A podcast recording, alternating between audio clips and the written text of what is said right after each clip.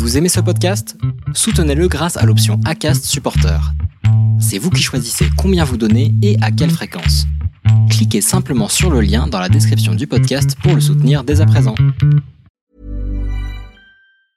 Mother's Day is around the corner. Find the perfect gift for the mom in your life with a stunning piece of jewelry from Blue Nile. From timeless pearls to dazzling gemstones, Blue Nile has something she'll adore.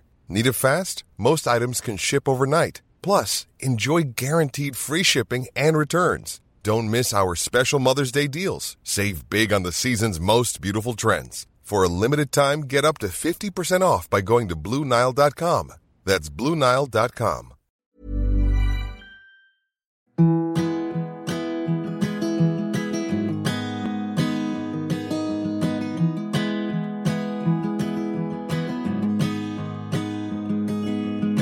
I'll be right behind you, Josephine.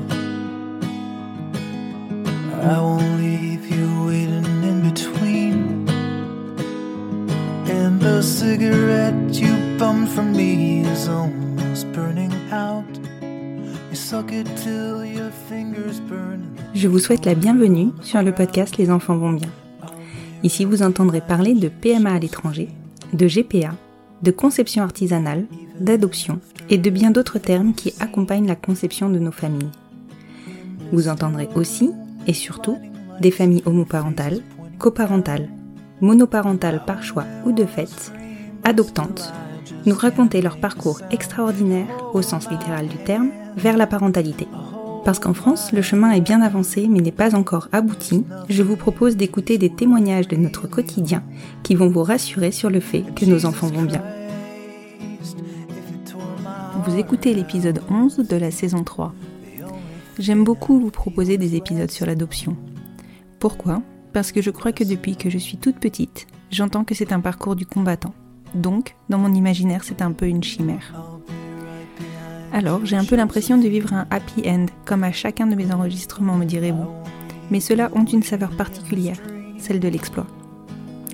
Alors qu'en vrai, c'est un réel accès à la parentalité. Il peut être choisi ou être une solution de repli, mais c'en est un. En revanche, ce qui ne diffère pas de mon imagination, c'est la longueur et la persévérance qu'il faut inoculer dans ces parcours.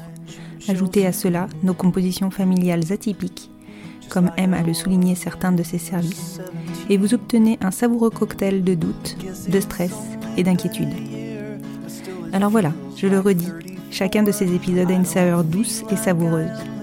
Pour Nathan et JB, le vote du mariage pour tous qui a ouvert l'accès à l'adoption pour les couples de même sexe leur a donné le sésame de l'accès à la parentalité, celle qu'ils voulaient, celle qui était leur évidence.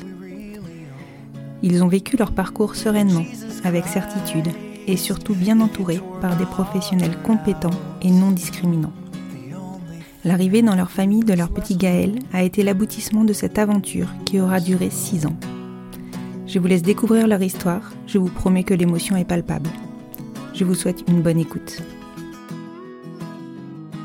Bonjour Nathan. Bonjour Constance. Je te remercie beaucoup de t'être rendu disponible pour cet enregistrement. Je précise que tu es venu vers moi parce que tu souhaitais parler d'un sujet qui commence à avoir un petit peu le vent en poupe. hein. J'ai quand même déjà enregistré deux épisodes sur, euh, sur ce thème-là.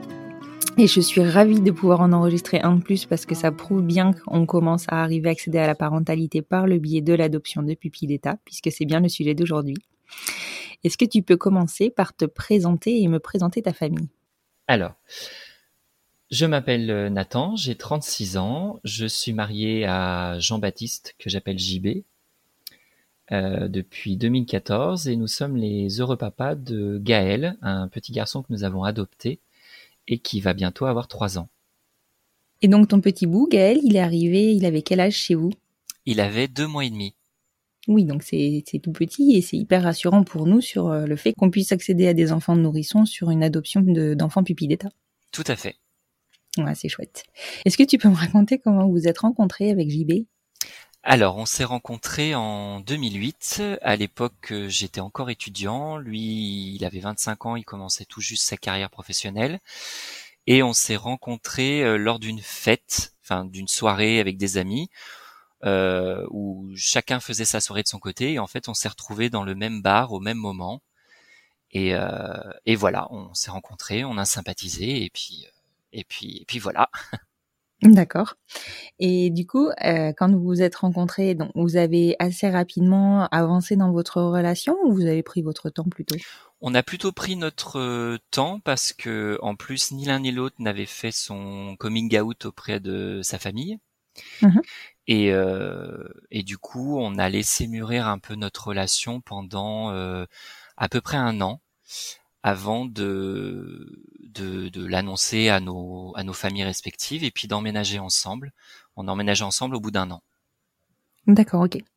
Et avant d'emménager ensemble, on dit ce qui est déjà quand même un gros sujet, hein, soyons clairs. Hum.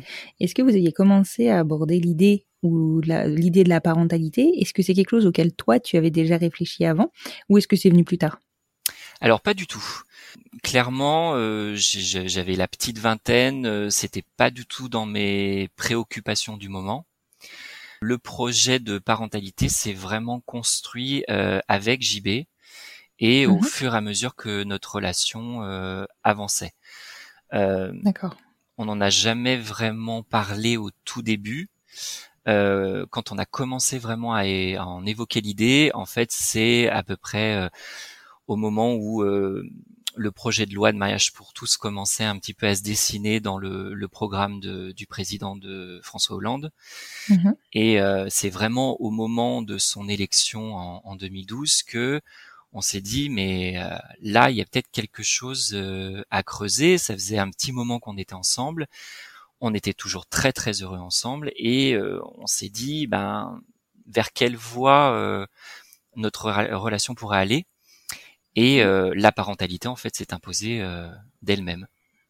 D'accord. Alors que pourtant, quand même, sur ce projet de, mariage pour tous, donc vous aviez, euh, vous, papa, le mariage qui était acquis, enfin qui allait être acquis, potentiellement, bah, très certainement l'adoption de, l'enfant du conjoint si l'enfant était arrivé avant. Ouais. Mais par contre, il n'y avait même pas un espoir de voir avancer la GPA, et c'est d'ailleurs, hélas, toujours pas le cas mmh. pour, pour vous au niveau de la nouvelle loi bioéthique. Est-ce que c'est quand même une option qui euh, vous est apparue euh, Enfin, est-ce que vous en avez, vous l'avez envisagé Alors oui, on l'avait envisagé euh, un peu avant. Enfin, quand quand les programmes des, des, candidats à, l'élection présidentielle se sont déroulés, voilà, il y avait euh, le programme de François Hollande qui disait qu'il voulait ouvrir le mariage euh, à tous les couples et donc forcément l'adoption euh, derrière. Mais nous, on s'était posé la question est-ce que il n'y a pas un autre moyen de devenir parent? On a pensé à la GPA, mais on a très très vite écarté l'idée, essentiellement pour des raisons financières. Mmh parce que voilà, ça, ça coûte quand même très bah, très cher. C'est un tel coût que c'est clair que, enfin, je pense que ça, cette méthode-là est, est fermée à, à, beaucoup de couples. Hein. C'est exactement ça. Euh, on n'a pas forcément les moyens de de le faire. Et s'il y a des couples qui atteignent la parentalité par ce biais, tant mieux. Euh, mais en tout cas pour nous, c'était pas c'était pas envisageable d'un point de vue financier. Et puis il y avait tout ce côté euh, législatif, administratif qui nous paraissait assez insurmontable voilà, c'est-à-dire un enfant qui naît dans un autre pays, euh, ensuite ramené en France, le temps de, de faire les papiers transcrits en français, avant que les deux parents soient vraiment considérés comme des parents. Enfin, toutes ces étapes-là nous paraissaient assez compliquées. Mm-hmm. Et quand euh, le mariage pour tous a été voté et que l'adoption d'elle-même en découlait, on s'est dit que ça allait forcément être, entre guillemets, un peu plus facile d'un point de vue administratif et légal. D'accord. Ce qui, ce qui en soi était le projet, effectivement. C'est ça. Et du coup, quand la loi est passée, bah, on s'est tout de suite engouffré dans le dans le truc euh, où euh, voilà, on va se marier et puis on va lancer la procédure d'adoption euh, de manière naturelle juste après notre mariage. D'accord. Donc pour vous, c'était je sais que l'adoption euh, de pupilles d'État était euh, effectivement a été évoquée dans le projet de loi, mais après euh, entre ce qui a été validé, on va dire, parce que ça a quand même été validé, oui. et ce qui enfin, va être mis en place, clairement, il y a quand même, on sait que ça prend du temps. Mmh. Donc vous aviez pas du tout de, de, de, doute. En fait, vous êtes dit, on se lance et on verra quoi. C'est ça. On se dit que, on s'est dit que étant donné que la loi du mariage pour tous mettait tous les couples sur un, pied d'égalité, c'était la volonté première de, cette loi, on s'est dit ben on va Mhm. tenter notre chance comme n'importe quel couple va tenter sa chance. Euh, Oui. On s'est on s'est pas posé de questions. On s'est dit, euh, on se marie, on décide d'adopter un enfant, on, on y va. voilà. D'accord. Et du coup, vous êtes marié en quelle année? On s'est marié en 2014, D'accord. En août 2014, et on a lancé les démarches d'adoption quelques mois après. D'accord, ok. Et alors, bon, raconte-moi quand même euh, votre mariage. Vous vous êtes marié, du coup, euh, alors évidemment, je me doute que vous êtes marié par amour, mais c'était vraiment dans le cadre de ce projet-là. La volonté première, c'était parce que on voulait s'unir tous les deux et unir nos familles par par le biais du, du mariage. Mais c'est vrai que inconsciemment, il y avait ce désir d'enfant qui commençait à grandir et, et que le mariage allait pouvoir euh, légitimer. Ouais. Du coup, voilà, l'idée première, c'était nous, et puis l'idée seconde, c'était de devenir parents. D'accord, ok. Et alors, du coup, est-ce que vous aviez parlé à vos proches de votre envie de devenir parent ou pas du tout? On l'avait un peu évoqué avant notre mariage, en se disant que un jour on serait parents, on savait pas comment, par quel biais, mais qu'un jour on, on arriverait. euh, on n'a jamais perdu l'espoir et l'idée qu'un jour on serait parents. Ouais, pour Euh, vous, c'était une évidence. C'était une évidence. Euh, pour moi surtout. Moi, je, je, je me suis toujours vu père. Je suis issu d'une famille nombreuse. Je, je, je me suis toujours vu papa. Pour JB, c'était un peu plus abstrait. Mhm. Euh, c'était pas quelque chose auquel il avait pensé tout de suite. L'idée a fait son chemin euh, au fur et à mesure de, de l'accomplissement de notre relation et puis l'aboutissement du mariage a fait que voilà, il, il s'est senti prêt à, à passer le pas avec moi. D'accord. Je peux te demander dans quelle région vous êtes? On est euh, du, de- dans le département du Rhône. D'accord, ok. Parce que tu sais, enfin, on sait que les, les procédures d'adoption de pupilles d'État, elles sont spécifiques à chaque département Oui. et que, et que les avancées aussi sont spécifiques à chaque département. C'est pour ça que je te posais la question. Ouais, ouais, ouais, ouais. D'accord. Et le, le département du Rhône, euh, j'y reviendrai peut-être plus tard, mais euh, est un des départements les plus ouverts aux futures euh, familles homoparentales, en tout cas. D'accord, ok. Ok, ok. Bah, c'est bon à savoir. Alors évidemment, euh, ça va peut-être inciter certains à déménager. Après, ça veut pas dire qu'il y a plus d'enfants disponibles à l'adoption. Tout à fait. Mais effectivement, ça veut dire quand même que les chances sont quand même présentes. Ouais, en tout cas, les, les, les conseils de famille départementaux euh, s'ouvrent de plus en plus et à l'époque de l'adoption de Gaël, euh, le Rhône faisait partie des, des départements les, les plus ouverts. En tout cas, c'est ce qu'on nous avait dit euh, à travers tous les différents rendez-vous, c'est ce qu'on nous avait précisé. D'accord, ok. Et alors du coup, avec JB, vous vous lancez, enfin, qui, qui fait les démarches? Comment vous faites? Enfin, quelles démarches vous faites pour pouvoir euh, bah, vous lancer dans le process d'adoption? Est-ce que c'est évident ou est-ce que vous avez dû euh, fouiller, trouver euh, un petit peu, un chemin chaotique, on va dire, mais comment ça se fait? Est-ce que c'est facile? Alors, les informations pour se lancer dans les démarches d'adoption, elles sont relativement faciles à trouver hein, sur Internet. il suffit d'aller sur le site du conseil départemental. C'est, enfin, faut déjà savoir que c'est le conseil départemental, mais une fois qu'on a trouvé l'information, euh, c'est assez facile de de, de, de, de trouver. Hein. Il suffit d'aller sur le site du conseil départemental, de cliquer, euh, je schématise, hein, mais cliquer euh, service adoption, et puis là, il y a tout tout un un fascicule qui euh, montre un petit peu les, les différentes étapes et ce qu'il faut faire pour pouvoir commencer euh, la démarche. Donc nous, on, voilà, on a regardé ça sur le, le site du conseil départemental. Et puis euh, la première étape, en fait, c'est de s'inscrire à une réunion euh, d'information sur euh, les réalités de l'adoption en France. Ok. Donc ça, euh, on s'est marié en août, on a dû chercher en septembre et on a eu la première réunion au mois d'octobre. Il y en a fréquemment des réunions? Euh, normalement, il y en a une par mois. D'accord. Euh, en tout cas, à l'époque, je me souviens que c'était, il y en avait au moins une par mois. D'accord. Et c'est sur inscription, donc on, on s'inscrit et puis euh, on reçoit un mail qui nous dit, ben vous êtes euh, inscrit à telle session, tel jour, telle heure. Donc on se rend à cette première réunion d'information qui est très très informelle, c'est très c'est très froid. Euh.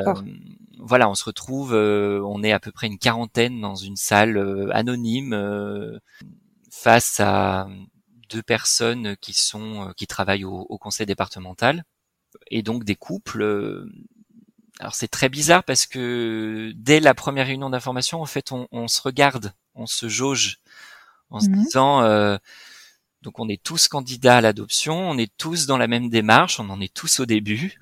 Mhm. Du coup, on se regarde en disant, bon, qui va être le premier Ouais, c'est ça. Tu dois avoir une sorte d'es- enfin, ouais, d'effet de compétition. Si c'est pas un esprit de compétition, évidemment, mais tu dois avoir un peu ce, ouais, ça doit être assez ambivalent, ouais, comme. euh, C'est un peu ça, c'est un peu ça, et on se regarde et on, ju- on se juge euh, inconsciemment, hein, mais on juge un peu.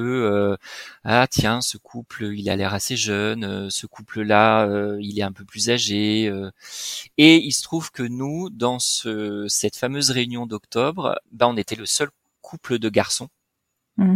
Euh, il faut savoir qu'on était à un peu plus d'un an de promulgation de la loi, donc euh, c'était encore tout nouveau. Ouais, tout frais. Et euh, je pense qu'il y a eu euh, pas mal de regards insistants de, de la part des autres couples présents, parce que on était deux gars et que bah voilà, c'était tout nouveau et, et que nous on essayait de montrer que ben oui, nous aussi on on est dans le, le cadre de la loi, on s'est marié, on se lance dans la démarche d'adoption parce que on, on a ce désir d'enfant et comme vous. Donc c'est assez perturbant. Ça devait, ça devait être assez perturbant, effectivement, surtout d'avoir, bah, je pense que les regards, ils devaient être quand même relativement dans le jugement. Hmm. Ça devait pas être simple. Ouais, j'ose espérer que maintenant qu'on en est à plusieurs années après, euh, il y a plus de couples, de couples d'hommes ou de couples de femmes qui, qui se lancent là-dedans et que maintenant les regards sont peut-être moins moins insistants. J'ose espérer ça en tout cas. Je, je pense que c'est le cas parce que j'ai quand même un peu l'impression que les esprits s'ouvrent de plus en plus. En tout cas, Ouais. c'est l'envie, j'ai envie de croire ça. Ouais, ouais. Et euh, voilà. Et donc, alors, juste parce que j'ai jamais posé la question, en fait, euh, sur les précédents enregistrements sur le, le sujet des adoptions de pupilles d'État. Sur cette première réunion, il n'y a aucun filtre, en fait. Tu peux y accéder, enfin, tu peux y aller. T'as aucun critère à remplir, Non, à non, part non, a avoir envie d'adopter. il y a voilà, il y a aucun critère, c'est-à-dire que il, y a- il faut savoir qu'il y a beaucoup de personnes après ces différentes réunions d'information se rendent compte que finalement ce projet-là, euh, ça leur convient pas, parce que euh, comme je disais, c'est très froid, c'est-à-dire qu'ils nous que pendant ces réunions, il, ça, ça va pas être très glamour, hein, mais euh, euh, ils nous asseignent beaucoup de, de, de chiffres, de, de schémas, de, de, de statistiques sur la réalité de l'adoption en France, en disant voilà, il y a chaque année, il y a tant d'enfants euh, qui sont déclarés adoptables et il y a tant de postulants à l'adoption. Là, tu te rends compte que le ratio euh, est extrêmement éloigné, donc euh, tu te dis Mhm. euh, ça va pas être simple parce que voilà, pour te donner un- une idée, c'est à peu près une cinquantaine d'enfants dans le département déclarés à l'adoption sur l'année pour Ah ouais. 2 à 3 000 postulants. Oh là là là là, oui, c'est fou. C'est fou. Et puis des, des postulants qui, il y en a certains qui viennent d'arriver, et puis d'autres, ça fait 5 ans, ça fait 10 ans qu'ils sont en procédure. Donc euh, voilà, c'est, ça donne une réalité de, de, de l'adoption qui, au départ, euh, fait un peu peur. Mhm. Et euh, tu ressors de cette, euh, de ces, ces différentes réunions. euh, ouais, euh, ok, ça va pas être simple. Ouais, c'est clair. Et à ce moment-là, suite à ces réunions, on on n'a pas encore parlé du tout d'agrément, mais est-ce que vous, vous vous dites que potentiellement vous seriez capable de partir sur un pays étranger pour pouvoir adopter ou c'est très clair que ce sera la France? Alors, il faut savoir que dans ces réunions, il parle aussi de l'adoption à l'étranger. Il parle de l'adoption nationale, mais aussi de l'adoption à l'étranger. Il balaye un petit peu tout le spectre euh, de l'adoption en France. Et, Mhm. et donc, il donne plein de, de contacts des différentes associations d'agrément pour l'adoption à l'international, des numéros de téléphone, des adresses email. Enfin, il, il nous noie sous plein d'informations chiffrées. Mhm. Et après, c'est un peu à nous de, de faire le tri là-dedans et de d'aller voir. Et suite à ces, ces différentes réunions, ben, nous, on s'est renseigné de savoir euh, dans quel pays on pouvait adopter, euh, que ce soit pour des couples hétéros ou des couples homos. Pour les couples homos, on se rend bien compte que bah, l'adoption à l'international, elle est extrêmement fermée.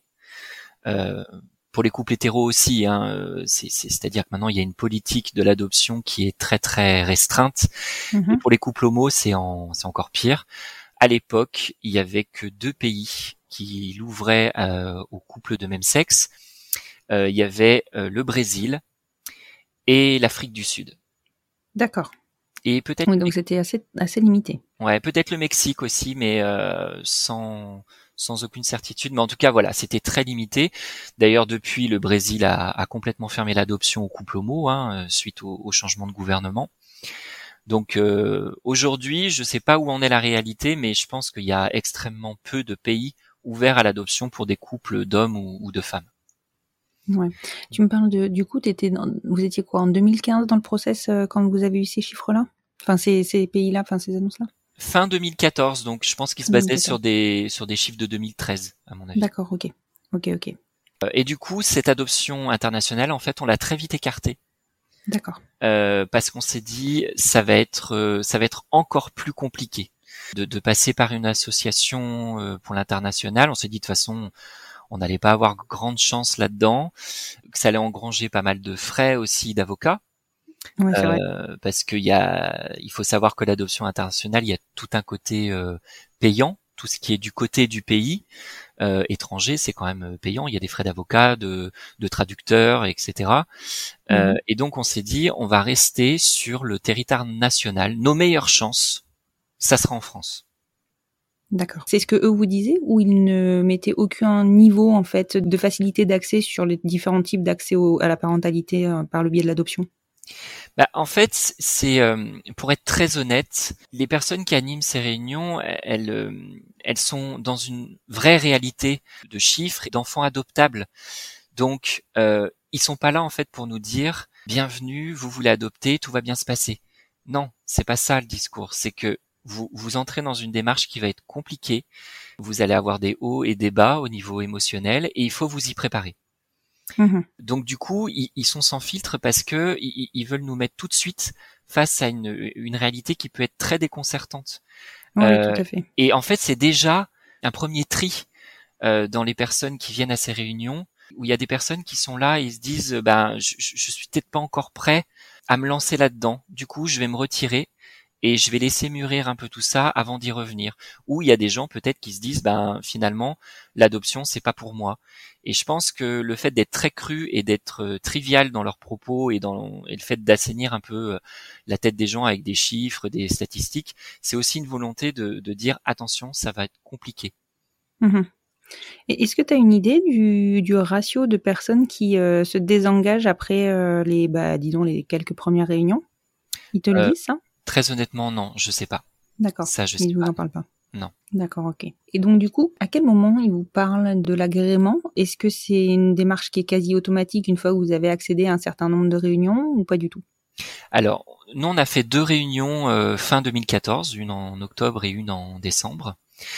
Et suite à ces deux réunions, en fait, ils nous ils nous disent bah voilà, si vous votre projet est toujours d'actualité, euh, voilà les pièces, euh, les pièces à fournir pour constituer un dossier de demande d'agrément.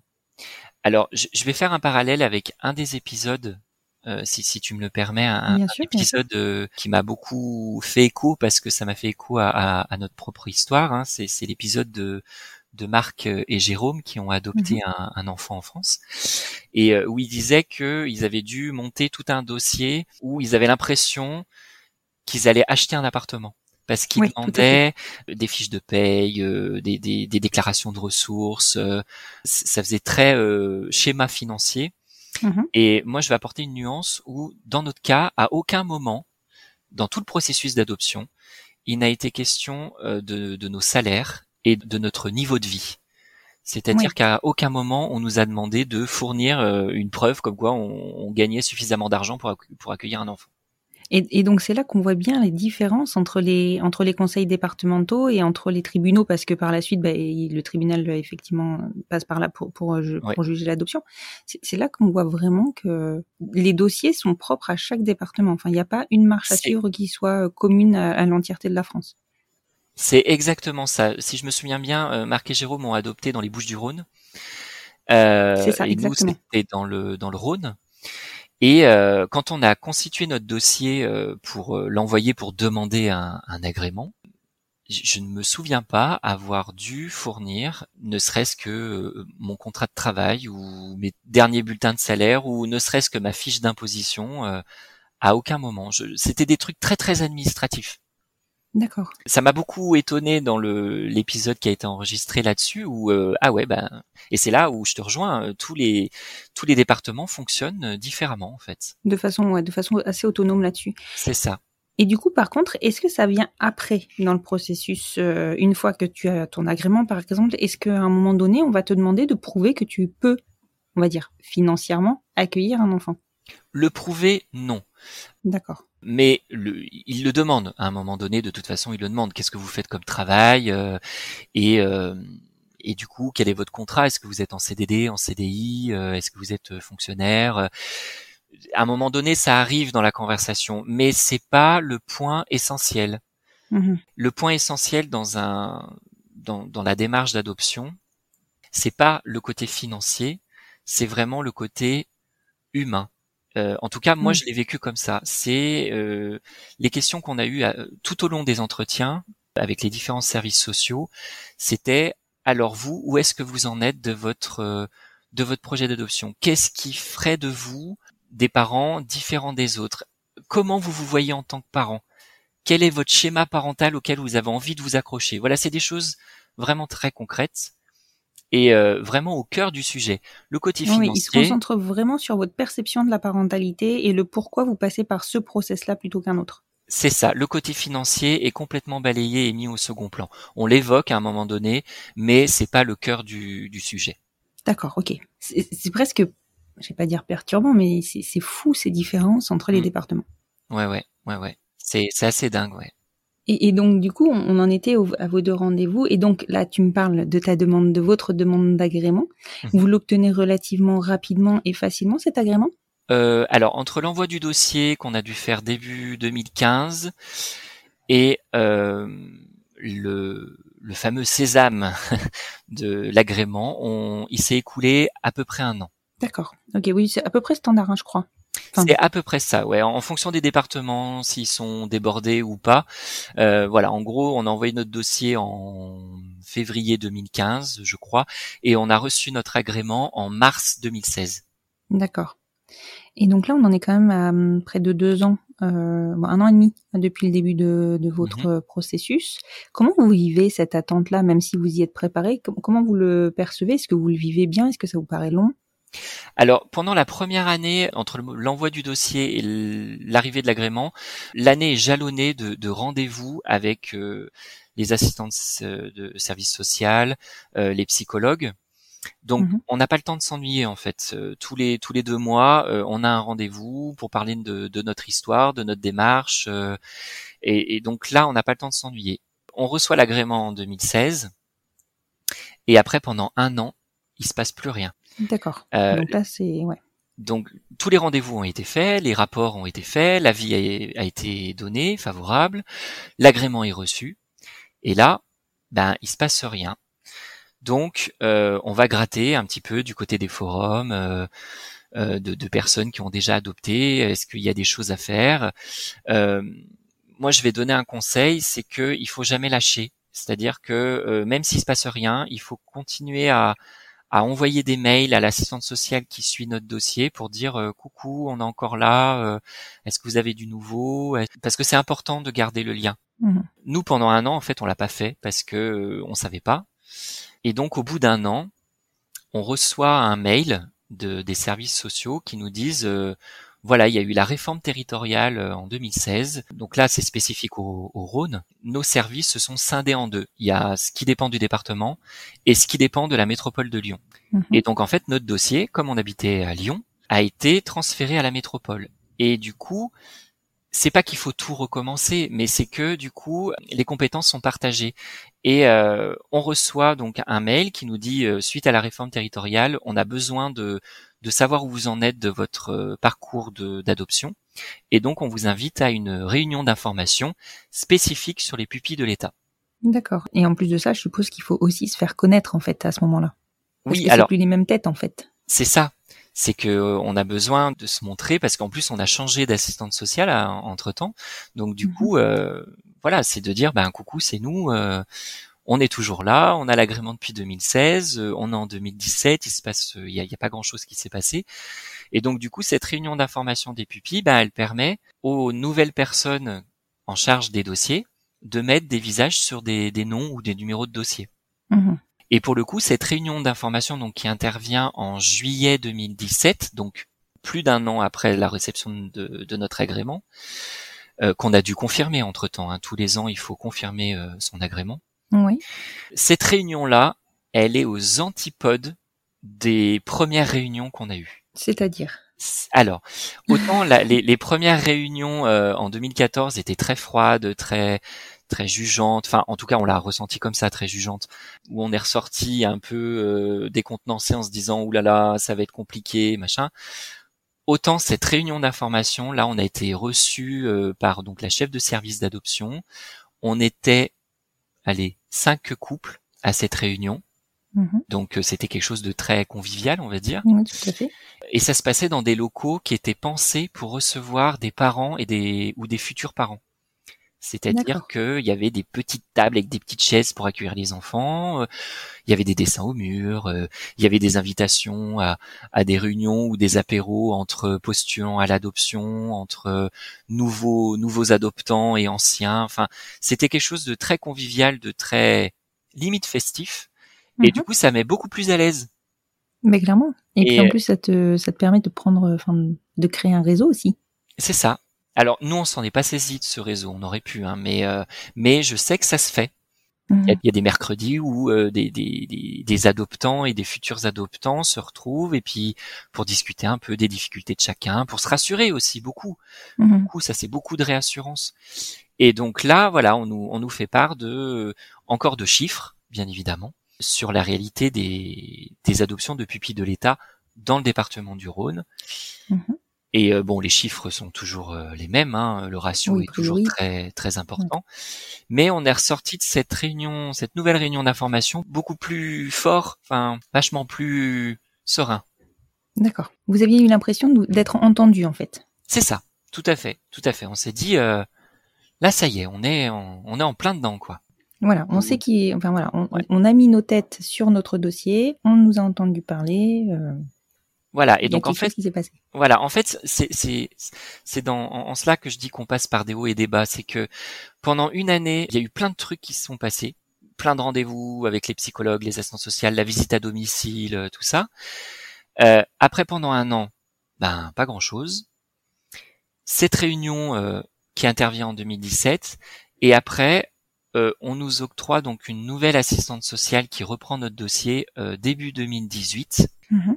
Et là, pareil, pendant un an, c'est des rendez-vous qui s'enchaînent pour reparler du projet d'adoption, pour reparler de notre démarche, pour reparler de notre conception de la parentalité.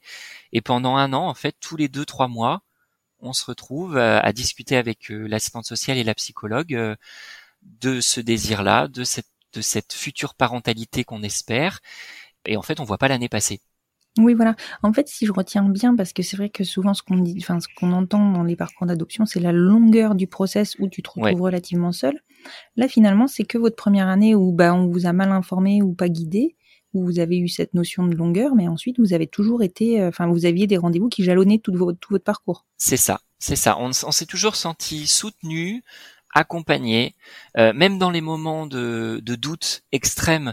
Euh, moi, je me souviens d'un d'un épisode où euh, ça a fait la une des journaux. Il y avait une, une chef de service adoption euh, en région parisienne qui avait déclaré que euh, les, les couples homosexuels étaient des couples atypiques et ne pouvaient Ouais, prétendre qu'aux bien. adoptions atypiques.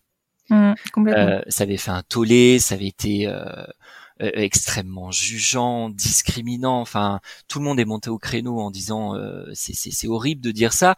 Et nous, quand- comme on était en plein process, euh, ça nous a mais giflé d'une violence Bah euh, en se disant mais mais qu'est-ce que ça veut dire? Qu'est-ce que cette personne Mais en même temps, est-ce qu'elle évoquait pas une, moi c'est comme ça que je l'ai vécu. Je me suis dit, mais en fait, elle, elle évoque une réalité. C'est probablement ce qui se passe chez elle. Eh ben, du coup, comme ça nous a vraiment perturbé, on, à ce moment-là, on a demandé un, un espèce de rendez-vous en urgence avec notre assistante sociale parce que on avait besoin d'en parler à quelqu'un. Euh, évidemment. on, Mhm. on lui a exposé tout ça, on lui a exposé aussi nos, nos doutes, nos peurs, et voilà, cette assistante sociale a été formidable et d'une intelligence euh, folle, où elle nous a dit, et c'est là qu'elle nous a dit, euh, chaque département fonctionne différemment. Euh, Mhm. et c'est là qu'elle nous a dit que le département du Rhône était un des départements les plus ouverts parce que c'était pas leur politique. Euh, pour eux, tous les dossiers de postulants à l'adoption étaient sur le même pied d'égalité. Euh, Mhm. Pour eux, l'int- l'intérêt, et c'est ce qui prévaut tout le temps normalement, l'intérêt de l'enfant est supérieur à, aux, aux demandes des futurs euh, Euh, oui, mais ce qui est normal. ce qui est complètement normal. Et Mhm. pour eux, leur politique, c'était nous, ce qu'on cherche, c'est que c'est pas des parents pour un enfant. Nous, ce qu'on cherche, c'est qu'il y a un enfant qui a besoin de parents, et cet enfant-là bah, correspond à votre démarche, à votre projet. Mhm. C'est dans l'autre sens. C'est complètement dans l'autre sens. Et d'ailleurs, on n'a pas évoqué ensemble euh, au moment de, enfin, de la validation de votre agrément. On a dû vous demander de faire un, un- un choix, entre guillemets, dans le, le type, alors je pense que le mot est très mauvais, mais le type d'enfant que vous étiez euh, OK euh, pour adopter, et donc de choisir bah, des tranches d'âge, euh, des spécificités, si les enfants avaient des spécificités. euh, C'est c'est tout à fait ça. C'est ce qu'on appelle la notice dans le, le parcours d'adoption. Effectivement, euh, ils sont obligés de nous poser la question parce que, euh, comme tout parent, et ça, Mhm. adoption ou pas, hein, euh, forcément on projette des choses sur cet enfant. Euh, et du coup, on, on désire, on, on, on projette quelque chose sur un enfant qu'on n'a pas encore, et euh, du coup, on l'imagine euh, comme ci, comme ça. Donc, ils sont obligés de nous demander. C'est sûr, le terme est pas bon, mais euh, Oui, qu'est-ce que ça. vous voulez Mm. en fait? Mais c'est pas, Oui. c'est pas, c'est pas exactement ça.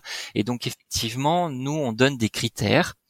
Euh, c'est pas des critères de choix, c'est plutôt des critères euh, D'idéal. euh, De quel enfant sera en capacité Oui, de pouvoir euh, s'occuper en fait. Euh, C'est-à-dire que euh, est-ce qu'on est prêt à accueillir un enfant qui aura une pathologie bien particulière? Est-ce qu'on se sent en capacité de pouvoir accueillir un enfant qui a un, un handicap léger ou lourd? Est-ce qu'on sera en capacité d'a- d'accepter ou, ou d'a- d'avoir un Mhm, mhm. enfant euh, noir si on est une famille blanche, parce que c'est pas forcément évident. Euh, Est-ce qu'on sera en capacité d'avoir un enfant plus grand que trois ans? Donc tout ça, c'est des choses qu'il faut construire avec l'assistante sociale, et c'est ce qu'on appelle la notice. Et c'est là qu'on met euh, nos critères un petit peu idéal. Et, et encore une fois, l'idée c'est d'aller dans le dans le sens, enfin dans l'intérêt de l'enfant, parce que parce qu'effectivement, euh, bah, même si on aime nos enfants, si quelqu'un ne se projette pas avec un enfant, bah, bah, par exemple racisé quand euh, la famille ne l'est pas, ça peut Mhm. créer des soucis pour l'enfant. Ben oui, tout à fait. Si pour un- un enfant qui est d'une certaine ethnie ne ne parvient pas à surmonter ça Mm. dans une famille d'une autre ethnie, euh, parce que alors pas forcément de la faute des parents adoptants, hein, mais ça peut être oui, aussi la ça, c'est qu'il y a famille. la famille aussi euh, autour. Il n'y a pas que la famille nucléaire. Et oui, la, fa- la famille euh, proche ou éloignée projette beaucoup sur cet enfant. Nos familles respectives, AJB et, et moi, ont beaucoup projeté aussi euh, sur euh, sur cet enfant. Donc, euh, il fallait que tout le monde soit bien au clair avec avec ces projections-là. Et donc la notice, en fait, elle est là pour euh, dire au conseil de famille, ben voilà, euh, nous on est tel genre de famille, on voudrait être tel parent, et on se projette avec Mhm. un certain type d'enfant. Voilà. Donc effectivement, nous, on a dû établir une espèce de liste de critères. Euh, Il faut quand même être assez précis et ne pas. Il faut être très honnête en fait. Il faut pas se dire euh, je vais tout accepter parce que Mhm. mon désir d'enfant est plus fort. Non, il faut vraiment partir du, postulat que on va être parent et que l'éducation d'un enfant euh, c'est quelque chose de compliqué, de qui peut parfois être difficile, et que si on se retrouve face à une complexité qui au départ on, on, on avait accepté puis au final finalement ben, on n'arrive pas à la surmonter ça peut être très traumatisant et pour les parents et surtout pour l'enfant Ouais, ouais, tout à fait. C'est évident en, soi, mais après c'est vrai qu'on peut se sentir en capacité d'eux à un instant T parce que le désir d'enfant est clairement le désir d'enfant, on ne le maîtrise pas, on ne le contrôle pas, Ouais. il est puissant. Et en fait, euh, il faut, enfin, il faut vraiment être hyper honnête avec soi-même parce qu'on peut se, se mettre nous et surtout mettre l'enfant en difficulté. Ouais, c'est exactement ça. Moi, j'ai- j'ai un exemple tout tout près pour ça. Moi, je suis d'une profession euh, médico-sociale. Voilà, je travaille avec des personnes euh, en situation de handicap. Et euh, au tout départ, je me suis dit, euh, moi, euh, enfin, avoir un, un- enfant qui présente un handicap, pour moi, ce sera pas ce sera pas difficile parce que c'est mon métier. Et le problème, c'est que euh, être papa ou être maman, C'est pas un métier. c'est c'est pas être au boulot. Et moi, et tout ce processus, toutes ces tous tous ces rendez-vous de construction de projet aident à ça, Mhm. aident à faire mûrir le projet parce que au départ, je suis parti du, du postulat que euh, je pourrais m'occuper d'un enfant handicapé, mais au final, est-ce que je serais légitime de m'occuper d'un enfant en situation de handicap parce que je, je- je suis dans le métier? Je suis pas sûr de ça. Euh, Peut-être que quand j'ai envie de rentrer chez moi, j'ai pas forcément envie d'être au, au travail. Ça peut être très trivial comme façon de dire, mais euh, mais c'est ça parce qu'on on projette beaucoup sur nos enfants et et on n'a pas envie qu'il leur arrive des Ouais, malheurs. complètement. Et, euh, et le fait de sortir de ça, ça permettait aussi de faire mûrir encore plus le projet. Donc c'est là qu'on a dit, ben, euh, nous on pourra pas être en capacité, et c'est c'est douloureux de le dire, mais il faut le dire, on sera pas en capacité d'accueillir un enfant avec une spécificité ou un handicap lourd. Ouais. Du coup, ça ferme une porte, Mm. mais en, voilà, on est plus honnête avec soi-même. Ça ferme une porte, mais ça te garantit une parentalité qui ressemble Exactement. à ton projet. C'est exactement ça. On reste honnête avec soi-même. Voilà, exactement. Tu me parlais tout à l'heure justement de ta famille, du fait que nos familles se projettent euh, évidemment dans l'adoption de nos enfants. Vous avez communiqué avec vos familles euh, de suite et complètement sur le sujet, sur le, le projet ou Non, vous avez on a, attendu? on, on a toujours considéré le fait euh, qu'il fallait les inclure, alors d'une manière euh, plus ou moins éloignée, mais euh, voilà, cette démarche, elle était personnelle, c'était notre projet de couple, notre projet de famille, mais nos familles respectives, ben, allaient forcément en faire partie à un moment donné, parce que maintenant, euh, Gaël a des grands-parents, Gaël a des, des cousins, des cousines, euh, donc euh, voilà, ils ont toujours fait partie du, du projet, un peu éloigné, mais ils en ont quand même fait partie. Et ils ont été soutenants. Enfin, je suppose que oui, mais bon, je pose quand même oui, la oui, oui. question. Non, si, ils ont été très soutenants. Nos amis aussi, on a, on a été très très soutenus par nos, nos amis. Ils demandaient souvent des nouvelles. Alors, euh, où ça en est Vous en êtes où Est-ce que vous avez plus de nouvelles? À tel point que des fois, euh, sur la fin, sur la fin de, de la période de- d'adoption, c'était même euh, limite euh, oppressant, Oui, angoissant, ouais. ouais, Mhm. angoissant, parce que à chaque fois qu'on les voyait, alors, est-ce que vous avez des nouvelles? Vous en savez plus? Euh, À un moment donné, on a dû mettre le haut là. On a dû leur dire attendez, stop. Pour l'instant, il y a rien. Déjà pour nous, c'est compliqué de se dire que pour l'instant, il y a rien. Euh, Mhm. Mais si en plus vous rajoutez ça tout le temps, voilà, ça va être encore plus compliqué. Donc, arrêtez de nous en parler. Le jour où ça arrivera, vous serez les premiers au courant. Mais et du coup, ils ont ils ont arrêté de nous en parler. Ils, ont- ils nous ont laissé un peu plus vivre ça entre nous, Mhm.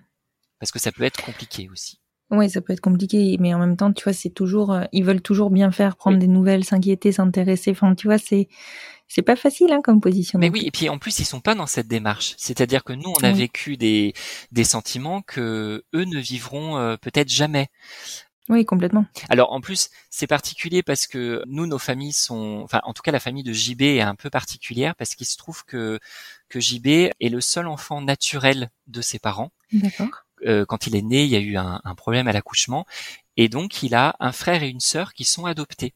Ah oui, donc le process est déjà connu Donc, de ce de côté-là. ce côté-là, le process est déjà connu. Donc, du côté de la famille de JB, euh, il y a eu très très vite, ils se sont désengagés. Enfin, c'est-à-dire qu'ils qu'ils nous ont laissé vivre ça pleinement parce qu'ils savaient par quoi on est, par quoi euh, on passait.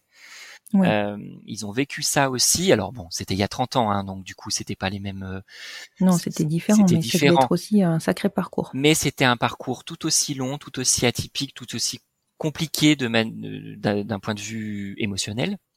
Mhm. Mais du coup, on avait aussi ce levier-là à se dire, euh, ben, d'un côté, indirectement, on connaît un petit peu les attentes de l'adoption et, et surtout la longueur que ça peut prendre et ce qu'on peut ressentir dans toute cette longueur-là. Mhm. Donc, euh, la famille et les amis ont vraiment été très très aidants là-dessus pour nous aider à, à garder le cap. Ouais, ça c'est hyper important, surtout dans des démarches comme ça, d'être très très bien entouré, Ouais. de ne pas s'isoler et se retrouver seul euh, pour vivre tout ça. Tout à fait. Et alors du coup, on en revient à cette euh, fameuse dernière année, si je ne me Mhm. trompe pas, Ouais. sur, euh, durant laquelle vous avez eu des rendez-vous euh, assez fréquents. Oui. Oui, oui. Est-ce que vous sentiez euh, que vous, vous touchiez quelque chose ou pour vous c'était toujours très abstrait? Alors, c'est très rigolo comme euh, comme fin d'année. On arrive sur la l'année 2018 parce Mhm. qu'il y a eu tout un enchaînement d'événements qui ont fait que euh, je je pense qu'on n'aurait pas pu vivre ça autrement. Enfin, quand j'y repense, j'ai un sourire jusqu'aux oreilles parce que la fin d'année a été la fin d'année 2018 et le début 2019 a été euh, extrêmement intense de manière euh, émotionnelle. C'est-à-dire que euh, donc l'année 2018 a été jalonnée de plein de rendez-vous. Et le dernier rendez-vous en 2018, c'était en juillet. D'accord. Et puis après, plus rien. On avait un contact par mail régulier avec notre assistante sociale, où on lui mhm. demandait régulièrement des nouvelles, savoir où c'en était. À chaque fois, elle nous disait, bah écoutez, pour l'instant, euh, j'ai pas beaucoup de visibilité sur les bébés à naître. Euh, pour l'instant, je sais pas. Euh, gardez espoir, mais pour l'instant, j'ai rien. Je reviendrai vers vous si j'ai quelque chose. Et en fin d'année 2018, alors que ça faisait presque six mois qu'on n'avait pas de, plus de nouvelles que ça, on reçoit un coup de téléphone de l'assistante sociale qui nous dit, euh, enfin qui nous demande comment on va et puis qui nous dit euh, est-ce que ça va, euh, est-ce que la fin d'année se passe bien? On lui dit bah ouais, tout, se passe bien. puis on, sentait qu'il y avait quelque chose qui qui, qui tiltait parce qu'elle nous a dit écoutez là vous en êtes à un processus où je pense que ce serait bien que vous commenciez à prévenir votre employeur que potentiellement, peut-être euh, rapidement, euh, vous seriez amené à, être apparenté et du coup, dans ces cas-là, euh, ça va très très vite. Donc, il faut qu'ils puissent anticiper ça.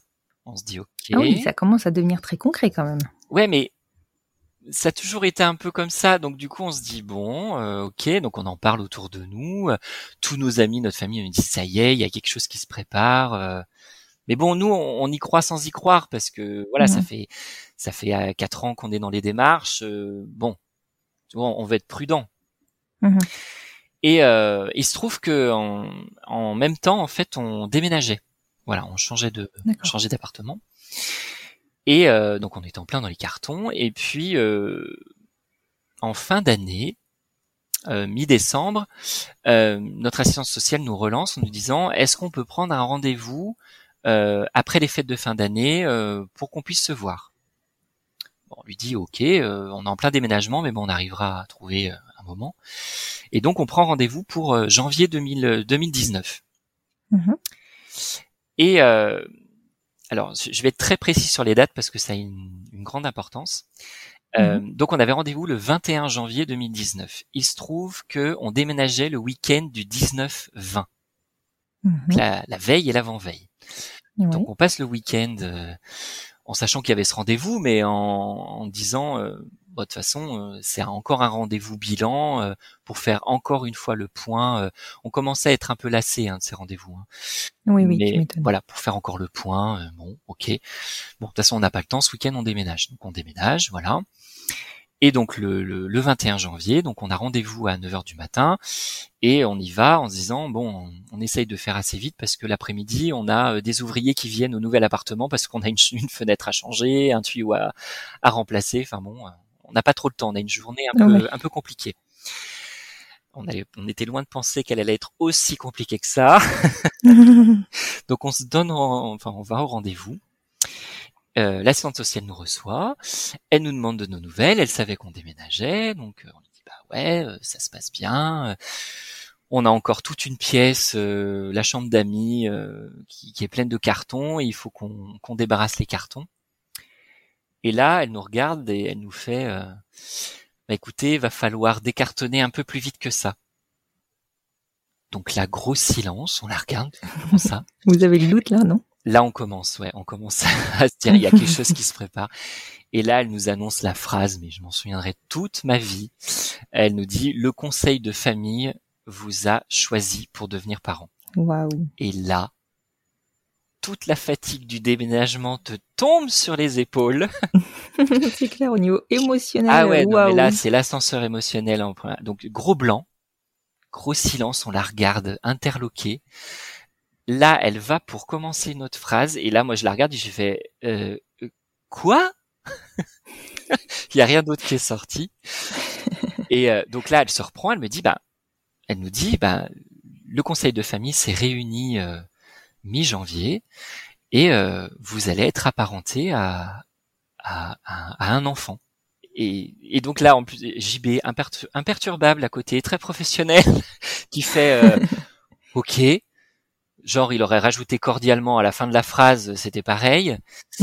et euh, et là, moi, je commence à avoir les larmes qui montent. Euh, et là, en fait, l'assistante sociale s'arrête et elle nous dit "Écoutez, on peut pas continuer. Euh, là, vous avez besoin de, de, de prendre du, du temps là. Vous avez besoin de digérer la nouvelle. Donc, vous allez sortir, vous allez vous promener, vous allez réfléchir et puis vous, vous, vous revenez quand vous êtes prêt. Donc on part, moi en larmes. Il y avait un parc à côté, on commence à faire le tour du parc. Je pense qu'on a dû le faire à peu près 20 fois le tour du parc. et là, on se dit mais c'est pas possible. C'est c'est incroyable. Enfin c'est non c'est pas c'est pas possible. Ça nous arrive enfin. Ouais, ça nous arrive enfin, mais, mais là on savait rien, hein. on savait pas l'âge, on savait pas si c'était un garçon ou une fille, on ne savait rien, on savait juste que le conseil de famille nous avait choisi. Et donc on, se dit mais euh, mais comment on va faire? On vient de déménager. Euh, finalement, le bureau ne sera jamais un bureau, ça va devenir une chambre d'enfant direct. Euh, mhm. On n'a rien, on n'a pas de lit, on n'a pas de couche. Donc du coup, euh, au bout d'un moment, 20 minutes s'écoulent et moi, au bout d'un moment, je regarde JB, je lui fais non, mais moi, il faut que je sache. Il faut, il faut, faut en savoir plus. Et donc on y retourne. On y retourne. La, la dame de l'accueil nous voit revenir. Elle, elle pensait pas qu'on allait revenir aussi vite.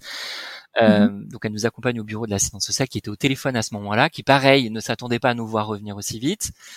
Et donc du coup, euh, bon, elle termine son coup de téléphone et puis elle nous reçoit. Elle nous dit bon ben alors, elle me dit bah écoutez, euh, on lui dit bah écoutez, nous on veut en savoir plus. Et donc c'est là qu'elle sort un dossier. Elle ouvre le dossier et là dedans il y a toute l'histoire de Gaël mhm. depuis sa naissance. Euh, alors il se trouve qu'on a eu de la chance parce que l'assistante sociale qui a suivi notre, notre dossier était aussi l'assistante sociale qui a fait le recueil de Gaël. D'accord. Ah oui, donc ouais, c'est pas forcément le cas. C'est mhm. pas forcément une assistante sociale qui s'occupe d'un couple qui va forcément recueillir un enfant pour euh, pour ce couple-là. Là, c'était la chance, c'était que elle, en fait, elle connaissait Gaël depuis la minute où il est né. Oui, c'est ça. Donc les, les deux mois et demi de vie qu'on n'a pas vécu, ben elle l'a vécu par procuration pour nous. Donc elle avait plein d'informations à nous donner. Et donc là, en fait, elle lit le dossier, euh, elle nous donne euh, toutes les informations qu'elle a en sa possession, hein, qui sont pas qui sont pas énormes, hein, qui nous dit voilà que notre fils est né en novembre 2018, d'où le mhm. petit prévenez vos employeurs à la fin de l'année, parce qu'elle savait que potentiellement on était les suivants sur la liste. Mhm. Et du coup, euh, voilà, elle nous dit voilà, c'est un petit garçon qui est né euh, en novembre, euh, qui a été donc abandonné. J'aime pas ce mot, mais c'est un peu le terme. C'est un accouchement dans le secret, donc c'est un abandon de toute façon. Mhm.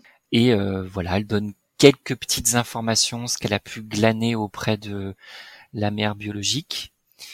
Et puis, et puis c'est tout elle nous laisse avec ça en disant ben voilà vous avez 48 euh, heures pour euh, me donner une réponse si euh, avec toutes les informations que je viens vous donner il y a aussi des informations médicales hein, bien évidemment oui. avec toutes ces informations vous avez 48 heures pour me dire si vous souhaitez être les parents de ce petit garçon voilà mais tu dois avoir envie de répondre tout de suite. Alors oui, bien évidemment que tu as envie de répondre tout de suite, mais le délai de 48 heures est quand même primordial parce que ça te permet de prendre un peu de recul, un tout petit peu, hein, parce que quand on est rentré à la maison en se disant que cet après-midi on a les ouvriers qui arrivent, euh, on va pas du tout être dans, enfin bon bref, on était dans un état émotionnel euh, intense. Et donc il fallait déjà qu'on se remette de ça et puis qu'on se dise euh, ok si on accepte comment comment comment on se la joue quoi. Parce que ça veut dire prévenir nos employeurs que la semaine prochaine on n'est plus là, que prévenir nos parents, mm-hmm. que en une semaine ils vont devenir grands-parents euh, d'un coup. euh, voilà, c'est donc en fait on a pris la journée pour mettre au courant euh, notre famille en fait. Parce que de toute façon, c'est clair que dans notre tête, du moment où on a franchi la porte du service d'adoption, c'était fait. Notre réponse, elle était là, quoi. Euh, euh, c'était c'était un grand oui, sauf qu'on voulait prendre le délai euh, de 48 heures. Mais euh, pour nous, c'était fait. Donc du coup, on a appelé nos parents. Alors, je te passe les détails, mais bien évidemment que ça a été un summum de joie de tous les côtés. le fait, bah ouais, le fait d'annoncer je vais être papa de prononcer ces mots pour la première fois, c'est et, que ce soit vrai. Euh, mhm. C'était quelque chose d'indescriptible au, niveau émotionnel et je souhaite à tout parent, hein, euh, euh, papa ou maman, de, vivre ce qu'on a vécu parce que c'est du bonheur en barre et c'est énorme, c'est énorme comme sentiment. Et, euh, et, donc voilà, donc on prend ces 48 heures de réflexion et puis on lui envoie un mail. Alors je t'avouerai qu'on n'a pas attendu 48 heures, on a dû attendre 36 heures pour lui dire ben, que voilà, on consentait à l'adoption de, de Gaël. Donc à l'époque, il ne s'appelait pas Gaël encore. Oui. Et euh, puisqu'il avait un autre prénom. Oui, et t'en parler. Voilà. Et, euh, et, donc on consentait à son adoption et que euh, on attendait la suite des événements. Voilà. Et alors du coup, euh, comment ça se passe? Alors, du coup, à ce moment-là, en fait, euh, elle nous rappelle, elle nous dit, je vais vous envoyer par mail euh, tout un planning. C'est-à-dire que là, vous avez une semaine pour commencer déjà à vous préparer, quitter vos, vos travails respectifs de manière correcte, c'est-à-dire prévenir les employeurs, mettre en place le, le congé d'adoption auprès de vos employeurs, éventuellement commencer à, à acheter ce qu'il faut pour accueillir un enfant. Oui, évidemment. Voilà. Donc du coup, toute cette semaine-là, on a vécu. Alors, la semaine qui a suivi l'annonce a été jalonnée de gros coups d'émotions extrêmement positives et très négatives. C'est-à-dire qu'on a fait le yo-yo au niveau émotionnel. Euh, on était très très très très heureux. Donc quand on arrivait sur nos lieux de travail, euh, je l'ai annoncé à mes collègues. Il y en avait certains qui étaient même pas au courant que j'étais en, démarche d'adoption parce que c'était pas quelque chose sur lequel j'avais communiqué euh, à tout le monde. J'ai pris rendez-vous avec mon cadre à ce moment-là pour lui dire bah voilà ça y est. donc je l'avais mise au courant déjà. Donc du coup on a regardé un petit peu comment on pouvait fonctionner au niveau au niveau de la législation, ce qu'on pouvait prendre en termes de congés, voilà. Mhm. Pour la petite histoire, c'est dix semaines, ce qui correspond aux, dix semaines du congé postnatal. Voilà, coupé en deux ou pas. Enfin, ça dépend des conventions, mais en tout cas, nous, on avait fait le choix de le couper en deux, cinq semaines chacun. Moi, du coup, j'avais pris les 11 jours de paternité, puisqu'à l'époque, il y avait 11 jours. Maintenant, c'est passé à, à, à 28. Mais à l'époque, c'était 11. Plus une semaine de vacances que je posais. Donc, en gros, moi, ça me faisait deux mois, deux mois pleins avec euh, notre fils. Et pour JB, lui, il avait la possibilité de prendre trois mois en plus. Donc lui, ça lui faisait six mois de présence. En gros, ça faisait six mois de présence juste pour Gaël. Oui, c'est pas quelque chose que le, le conseil départemental vous, ou les assistantes sociales vous avez demandé de, de, prévoir de base? Non, pas forcément. Enfin, ils nous avaient demandé de prévoir, euh, de prévenir l'employeur, mais pas forcément de, de, prévoir euh, de comment on allait le partager. On, ça, on a mhm. regardé sur euh, sur internet, sur le site de la CAF, par exemple, qui est très bien fait, qui montre comment les différents types de congés, le congé maternité et puis le congé d'adoption qui sont deux types euh, de congés différents. Donc du coup c'est assez bien expliqué et c'est comme ça qu'on a pu euh, avec une, un crayon et une feuille euh, se dire bah voilà moi je vais prendre de telle date à telle date. Ça c'est le congé paternité. Ça c'est les trois jours obligatoires. Ça c'est ma semaine de congé classique. Et ça c'est la moitié du congé d'adoption. Oui d'accord. Et j'ai fait la proposition à mon employeur et il m'a dit bah ok c'est bon. Donc du coup on fait l'annonce. Pendant la semaine et c'est là où je disais qu'on passe par des états émotionnels divergents parce que il faut quand même continuer à bosser. ce qui est bah évidemment. Ce qui est dur. bah ouais, tout en ayant en tête cet enfant que on n'a toujours pas rencontré. On n'a pas de photos, on n'a pas de visuel. Oui, bah oui. On sait juste qu'il a beaucoup de cheveux à ce moment-là et qu'il a une tache de naissance sur les fesses. C'est tout. D'accord. on on n'en sait pas plus. Et que euh, il est très très curieux, qui regarde partout. Enfin voilà. Et on rentre le soir du travail et puis on se dit mais euh, oh, mais est-ce qu'on va y arriver? Mais est-ce que est-ce qu'on est-ce qu'on va arriver à, à, être prêt?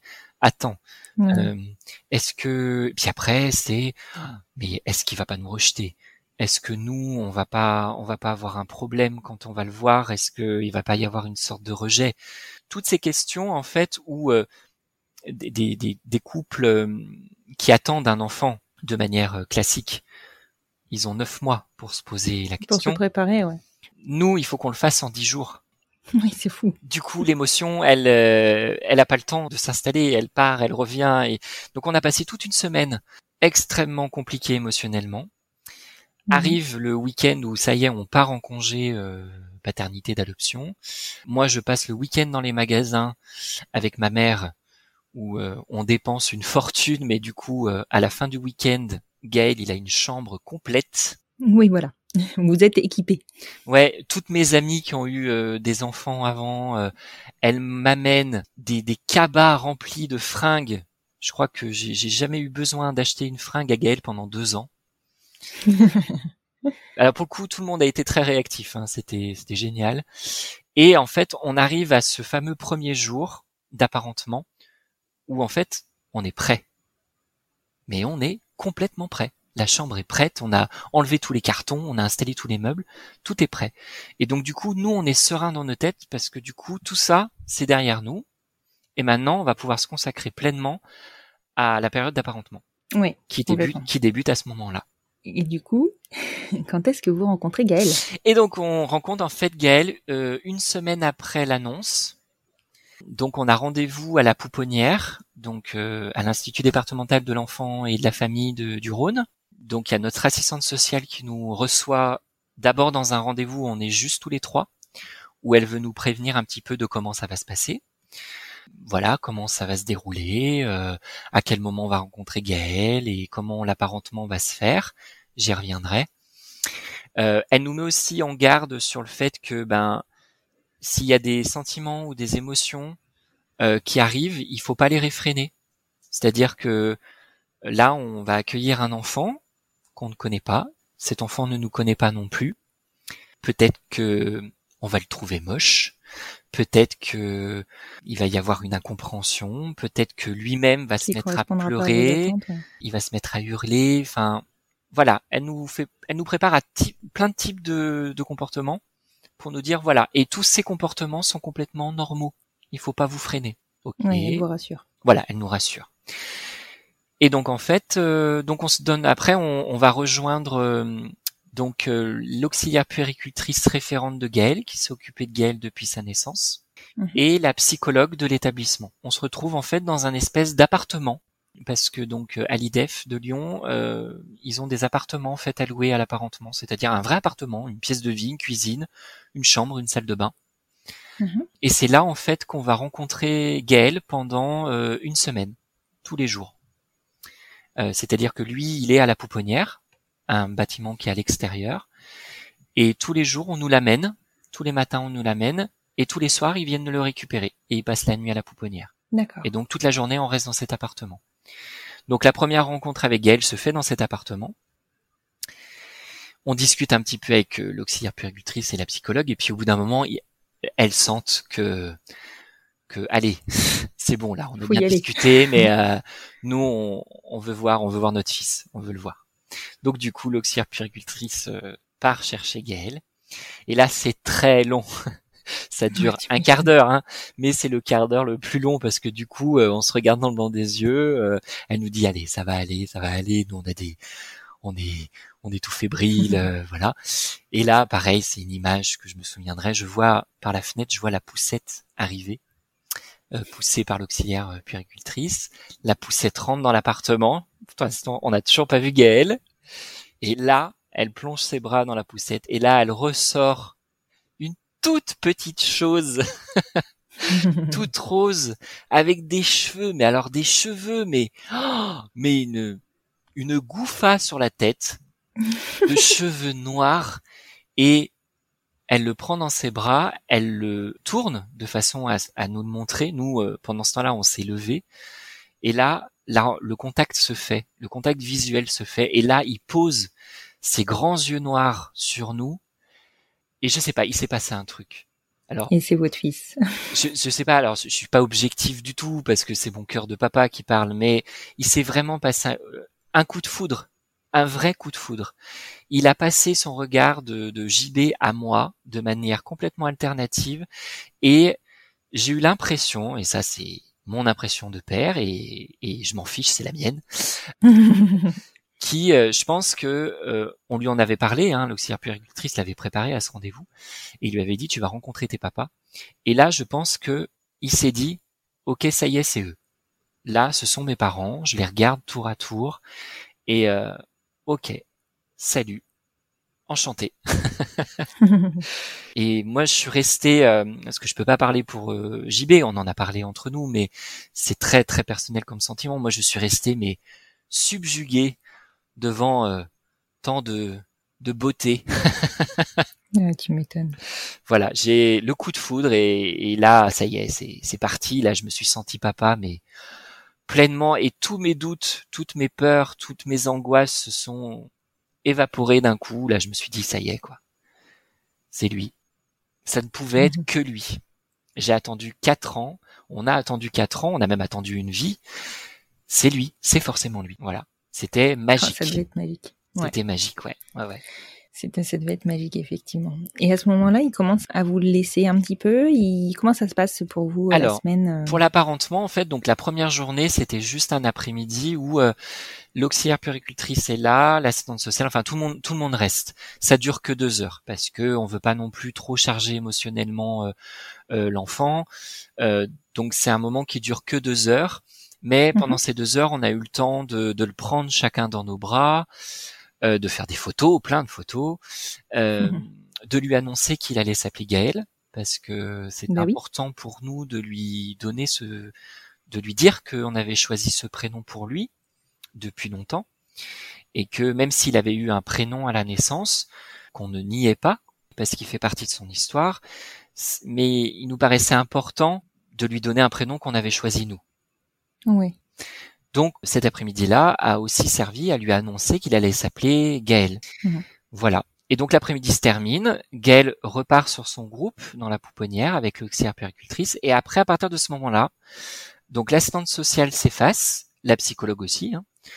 mhm. euh, tous les jours, en fait, à 9h, on a rendez-vous à 9h à l'appartement, on doit appeler le, groupe sur lequel vit euh, Gaël, pour lui dire, euh, pour leur dire, voilà, on est là, on est les parents de Gaël, ça fait très bizarre de dire ça à chaque fois euh, au début. Euh, bonjour, on est les parents de Gaël.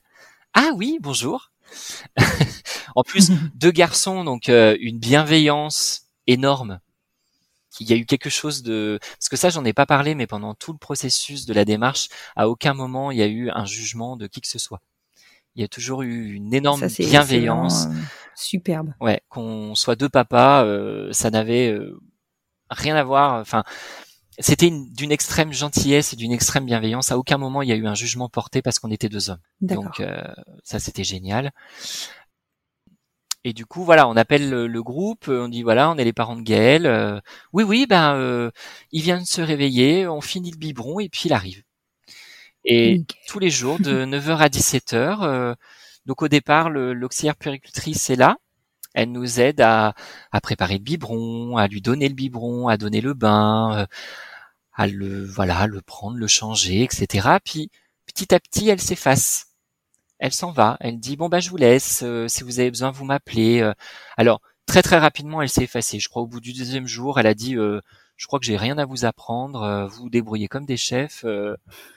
Allez-y, vous m'appelez uniquement si vous avez un problème. voilà. Et donc tout ça, ça dure une semaine.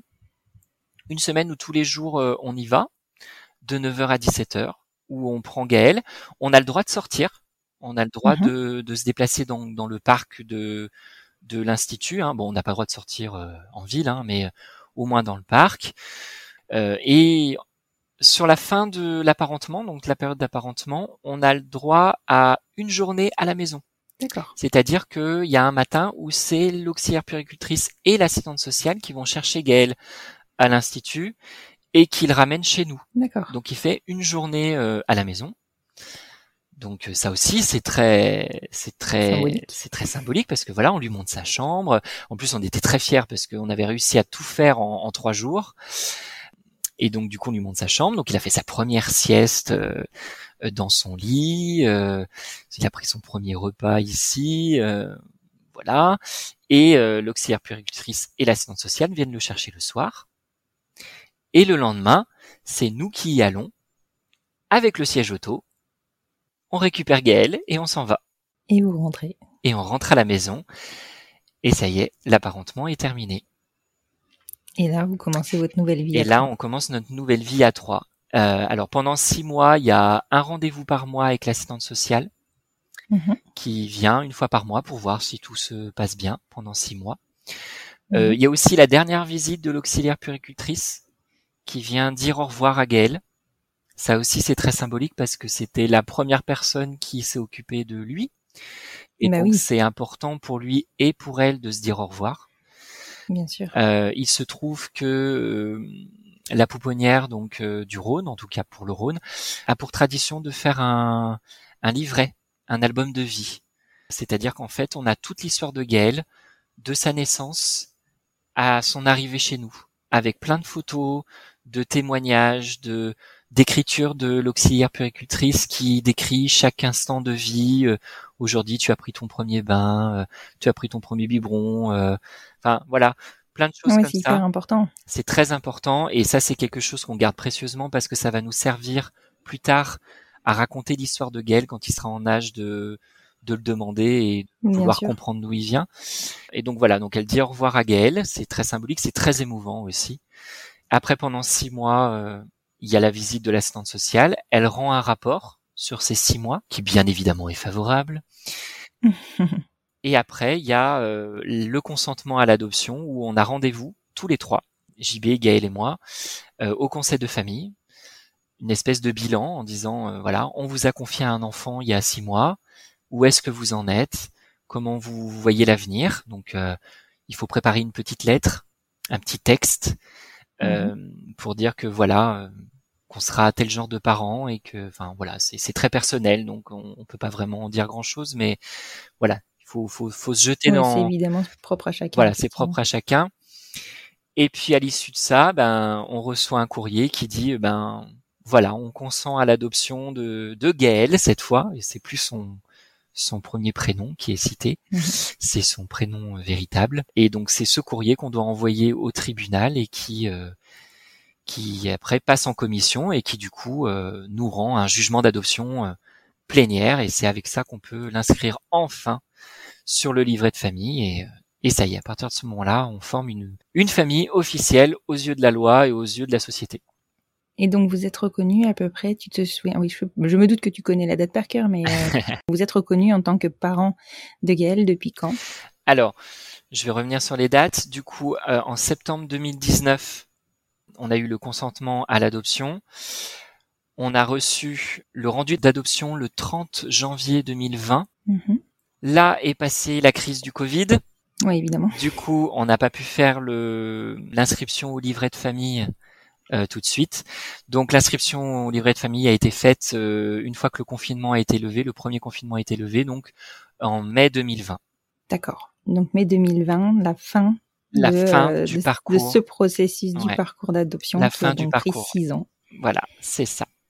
En tout et pour Et, tout, ça a pris six ans. Ouais. Ouais, c'est une très très très belle histoire. J'ai- J'aime beaucoup ces histoires d'adoption parce que c'est euh, Mm. c'est d'une intensité euh, folle. Enfin, je trouve que c'est des très très beaux parcours. Eh, parce qu'on reçoit les émotions euh, de plein fouet et je pense Mm, mm. décuplées parce qu'on les vit dans un, un temps record.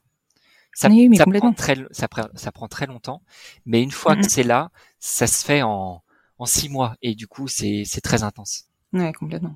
C'est l'impression qu'on en a en tout cas vu de l'extérieur et, euh, et franchement, on en prend aussi euh, plein les oreilles juste en vous écoutant raconter cette histoire. Est-ce que je peux te poser une question, évidemment, euh, qui, qui va te paraître très indiscrète, je pense, mais à la vue de, de, de ce parcours-là, j'ai bien envie de savoir si vous auriez envie de recommencer un parcours ou pas.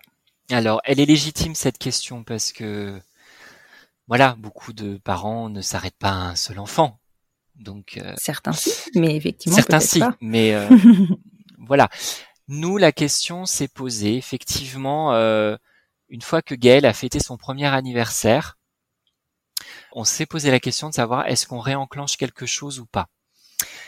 Au vu du parcours qu'on a fait et au vu de la chance qu'on a eue, on n'a pas envie de retenter l'expérience, bien que on, a eu- Mhm. on en ait eu très envie à un moment donné, mais on se dit voilà, on a eu cette chance-là une fois et on a peur de d'être déçu. Oui, Et euh, ce que, ce que je peux comprendre.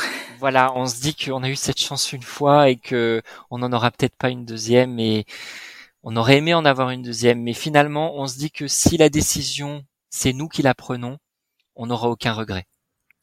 Complètement. Voilà. C'est, c'est, vous, si vous êtes en accord avec cette décision, vous allez bien le vivre. Ouais, ça a été compliqué au début de faire le deuil de ça, mais maintenant on est complètement serein avec ça et on se dit que voilà, Gaël est là et c'est notre principale raison de de vivre. Ça fait un peu un peu seigneur comme phrase, mais c'est le cas. Oui, mais c'est vrai. mais euh, voilà, on a envie de vivre euh, tous les trois euh, dans ce cocon le plus longtemps possible, tout en en sachant pertinemment que un jour Gaël aura envie de faire sa propre vie et et ce sera le temps pour nous de se consacrer à notre vie à tous les deux une fois qu'on aura donné toutes les valeurs qu'on voudrait donner à Gaël et il fera sa vie et, et voilà. Nous on veut s'arrêter sur euh, voilà, on veut s'arrêter sur euh, sur cette histoire là. En tout cas, c'est une très très belle histoire. Encore une fois, enfin, je te le dis, hein, vraiment, moi, je- j'en prends plein les oreilles et euh, au niveau émotion, enfin, je souris, je souris avec toi. J'ai envie de j'ai les larmes qui montent avec toi. Enfin, c'est voilà, c'est une, une très très belle histoire. Et je te remercie vraiment beaucoup, Nathan, d'avoir bien voulu euh, la partager pour euh, donner confiance, parce que c'est vraiment très important qu'on parle euh, sur ce type de, d'accès à la parentalité, donc l'adoption, mais des différents parcours en fonction des régions, puisqu'elles sont, puisque les parcours sont différents.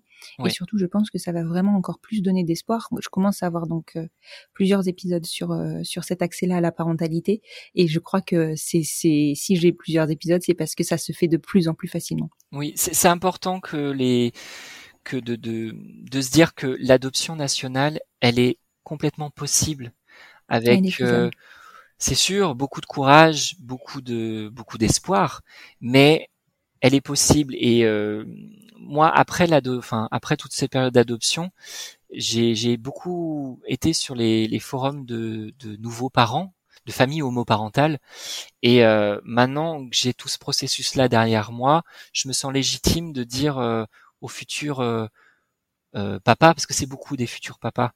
euh, Il y, a, Mhm. il y a aussi quelques futures mamans qui passent par l'adoption, mais ça reste quand même assez rare. Euh, Mais les papas, voilà, viennent euh, viennent nous voir, nous euh, famille adoptante, en disant, bah voilà, nous on veut se lancer, euh, comment ça se passe? Et moi je les rassure en leur disant, c'est possible. Et il y a de plus en plus de cas où euh, ça montre que c'est possible et bientôt euh, dans les cours d'école, il y aura de plus en plus de couples de papas, de couples de mamans, euh, de couples de papa-maman. Enfin voilà, les familles seront tellement diverses et variées qu'au final, on verra plus la différence. Oui, mais complètement, complètement. Et on fera même plus la différence sur la façon euh, dont on a conçu nos enfants. Tu vois ce que je veux dire? Ce sera Exactement. fluide. Ouais, complètement. En tout cas, je te remercie beaucoup, Nathan, euh, pour euh, cette histoire. Si tu es OK, je partagerai ton compte Instagram pour, euh, bah, pour permettre le contact aussi euh, bah, à- aux couples qui ne passeraient pas forcément par des forums, pour euh, pouvoir bah, avoir euh, quelques réponses à des questions et très probablement des personnes qui sont dans le Rhône et qui viendront chercher un peu plus de, de- voilà un peu plus de renseignements sur sur le département du Rhône. Avec grand plaisir. Merci Nathan, je te dis à très bientôt. À très bientôt. Merci.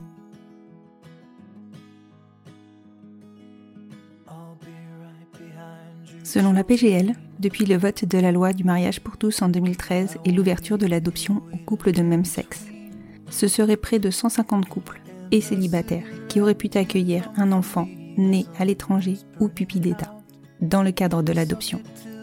Selon l'Observatoire national de la protection de l'enfance, au 31 décembre 2019, 884 pupilles d'État ont été confiées en vue de l'adoption. En 2017, on estime que la durée d'attente moyenne entre l'octroi d'un agrément d'adoption et le placement en vue de l'adoption d'un enfant est de 3 années. Cette durée varie de 4 mois en Guadeloupe à 8 ans en Vendée. On signale que cette durée s'abaisse à 1,9 ans pour les candidats acceptant les enfants présentant un problème de santé ou un handicap et s'élève à 4,1 ans pour les candidats souhaitant une fratrie et ou des enfants plus âgés. Si cet épisode vous a plu et que vous pensez qu'il peut aider pour des personnes qui sont en parcours d'adoption ou en réflexion sur leur méthode d'accès à la parentalité, vous pouvez le partager. C'est aussi ce qui me permettra de faire découvrir le podcast. Vous pouvez aussi, si vous souhaitez soutenir le podcast, le noter, ajouter 5 étoiles sur votre plateforme d'écoute ou me laisser un petit commentaire. Là, c'est plutôt pour mon ego. Je vous retrouve sur le site Instagram du podcast, hâte les enfants vont bien podcast, pour continuer la discussion ou en commencer de nouvelles. et je vous retrouve lundi prochain pour un nouvel épisode du podcast des enfants vont bien. Ask me if I'd pinch you, but my fingers wouldn't bend. I'll be right behind you, Josephine. Just like I was when we were 17. Guess it's only been a year, but still it feels like 34. I don't feel like I am living in the same skin anymore. Now hold my hand, hold my breath. There's nothing in this world we really